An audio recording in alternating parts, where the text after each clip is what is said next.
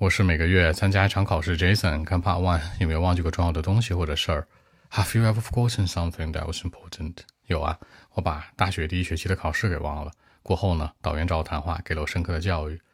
Yeah, sure. Actually, I forgot an important examination when I was like a freshman. Several years ago, when I just started my college life, there was a very important exam in the first week. But for me, you know, I was so excited about my new life and I forgot it. After that, my tutor talked to me and certainly gave me a lesson. So that's it. 大一新生，When I was like a freshman，开始大学生活，start my college life，第一周开始，in the first week，给我上了一课，give me a lesson。微信 b 一七六九三九零七。